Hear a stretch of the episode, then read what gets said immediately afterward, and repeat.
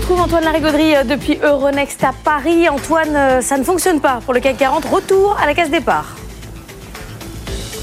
Oui, les 7400 points pour le CAC 40 et euh, sans doute même en dessous pour l'ouverture. Les premiers signaux nous donnent une baisse de 0,4% à peu près. Vous allez voir que c'est encore un coup à nous faire tester à nouveau les derniers plus bas à 7350. Là, généralement, ça marche. On repart après. Mais effectivement, hier, on a perdu l'essentiel de ce qu'on avait gagné vendredi.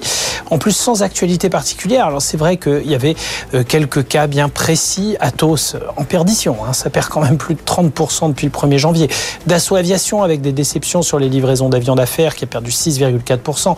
Avis d'analystes défavorables autour de Soitec qui a perdu 5%. Mais globalement, on a plus souffert d'un vrai manque d'initiative à Paris. C'est vrai que Wall Street était fermé pour cause de jours fériés, mais les volumes sont restés à peu près corrects hein, au vu des circonstances à 2 milliards d'euros d'actions négociées. On a vu pire. Donc clairement, pas d'initiative et une situation technique qui provoque des corrections sur les supports techniques en cas d'absence de vraie dynamique acheteuse. C'est le cas en ce moment. Donc euh, euh, la tendance négative euh, en Asie devrait en plus pas aider. Le CAC 40 a encore quelques points à perdre ce matin. A priori, effacer la totalité des gains de vendredi et tenter de rebondir sur les supports. Les 7350 semblent tout indiquer dans ce cas, mais sans doute avec un gage de retour de courant acheteur après. Antoine, s'il y a une statistique à regarder sur la semaine, c'est aujourd'hui et c'est du côté de l'inflation allemande. Oui, absolument. À 8 heures, un l'indice des prix, il sera euh, question de la deuxième estimation pour le mois de décembre. Alors, on devrait rester euh, autour des, premières estimations, à avoir 3,7% en données publiées et 3,8% en données harmonisées Union européenne. Les choses vraiment se calment hein, du côté de, l'inflation en Allemagne.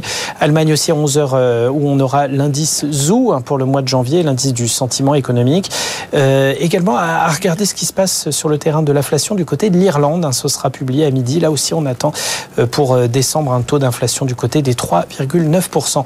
Et puis aux États-Unis, à 14h30, on aura euh, l'Empire State Index, c'est euh, l'indice d'activité de la Réserve fédérale de New York hein, pour euh, le mois de janvier.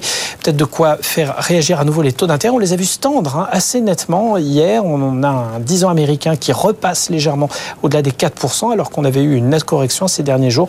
Et puis l'euro-dollar, hein, l'euro qui faiblit par rapport à la devise américaine. On est à nouveau plus proche d'un 0,9 que d'un 10. Merci Antoine, on se retrouve dans 10 minutes pour les cryptos.